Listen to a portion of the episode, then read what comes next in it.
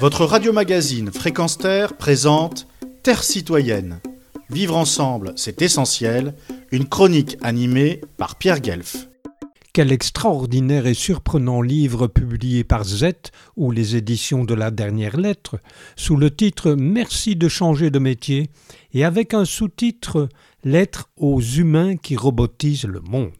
Cette critique acérée et fort bien documentée des nouvelles technologies est l'œuvre de Celia Isoart, journaliste et autrice au sein de la revue Z, qui publia déjà, entre autres, La liberté dans le coma, essai sur l'identification électronique et les motifs de s'y opposer, Un futur sans avenir, pourquoi il ne faut pas sauver la recherche scientifique, Le progrès m'a tué, leur écologie et la nôtre, la tyrannie technologique, critique de la société numérique c'est dire si on a affaire à une spécialiste du genre. Ce nouvel ouvrage est une critique des nouvelles technologies au travers de leurs impacts sociaux et écologiques, plus particulièrement du futur véhicule autonome, et sa trame repose sur l'envoi de cinq lettres à des ingénieurs et directeurs de recherche, par exemple. Je vous laisse le soin de découvrir leurs éventuelles réponses, c'est époustouflant.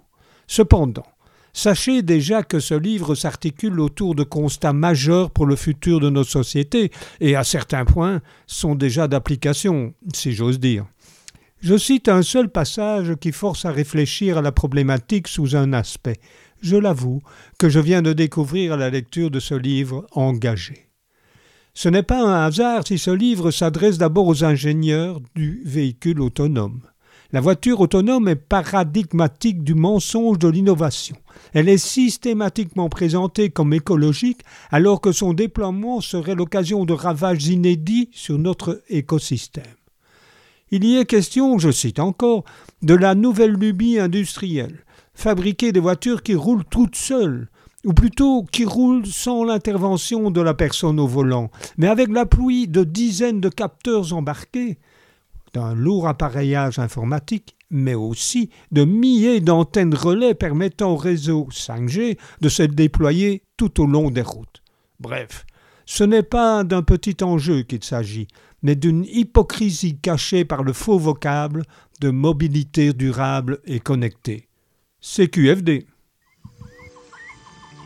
Retrouvez et podcastez cette chronique sur notre site fréquence